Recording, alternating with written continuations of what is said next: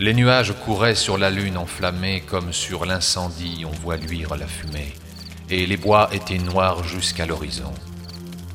Nous marchions sans parler dans l'humide gazon, dans la bruyère épaisse et dans les hautes brandes, lorsque, sous des sapins pareils à ceux des landes, nous avons aperçu les grands ongles marqués par les loups voyageurs que nous avions traqués.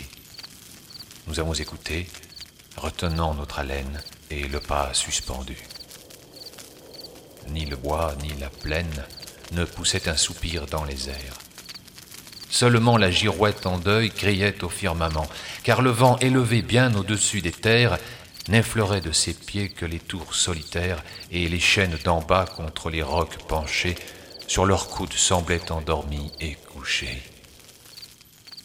Rien ne bruissait donc, lorsque, baissant la tête, le plus vieux des chasseurs qui s'était mis en quête à regarder le sable en s'y couchant.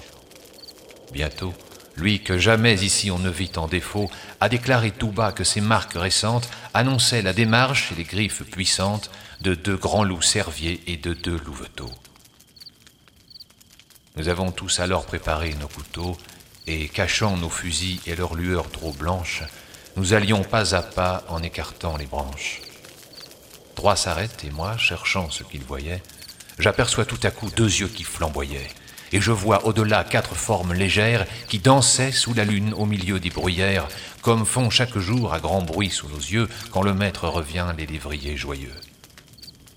Leur forme était semblable, et semblable la danse. Mais les enfants du loup se jouaient en silence, sachant bien qu'à deux pas, ne dormant qu'à demi, se couche dans ces murs l'homme, leur ennemi.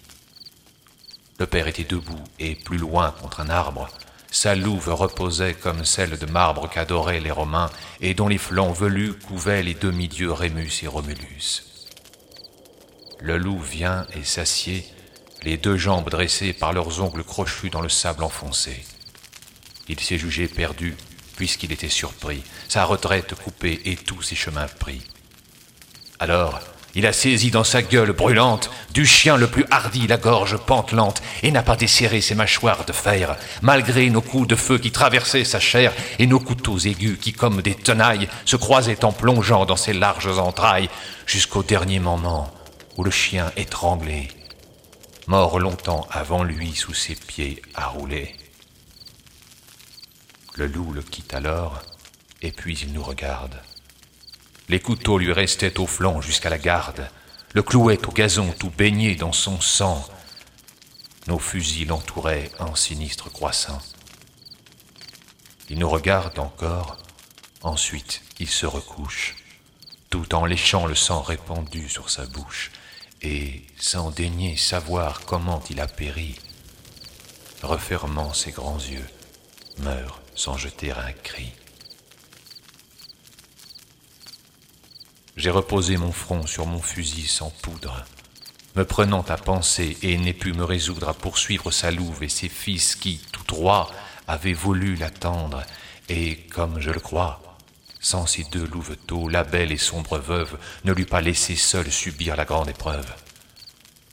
Mais son devoir était de les sauver afin de pouvoir leur apprendre à bien souffrir la faim, à ne jamais entrer dans le pacte des villes que l'homme a fait avec les animaux serviles qui chassent devant lui pour avoir le coucher, les premiers possesseurs du bois et du rocher. Hélas, ai-je pensé, malgré ce grand nom d'homme, que j'ai honte de nous, débiles que nous sommes, comment on doit quitter la vie et tous ces mots, c'est vous qui le savez sublimes animaux. À voir ce que l'on fut sur terre et ce qu'on laisse, seul le silence est grand, tout le reste est faiblesse. Ah, je t'ai bien compris, sauvage voyageur, et ton dernier regard m'est allé jusqu'au cœur. Il disait, si tu peux, fais que ton âme arrive, à force de rester studieuse et pensive, jusqu'à ce haut degré de stoïque fierté, où, naissant dans les bois, j'ai tout d'abord monté. Gémir, pleurer, prier est également lâche. Fais énergiquement ta longue et lourde tâche dans la voie où le sort a voulu t'appeler, puis après, comme moi, souffre et meurs sans parler.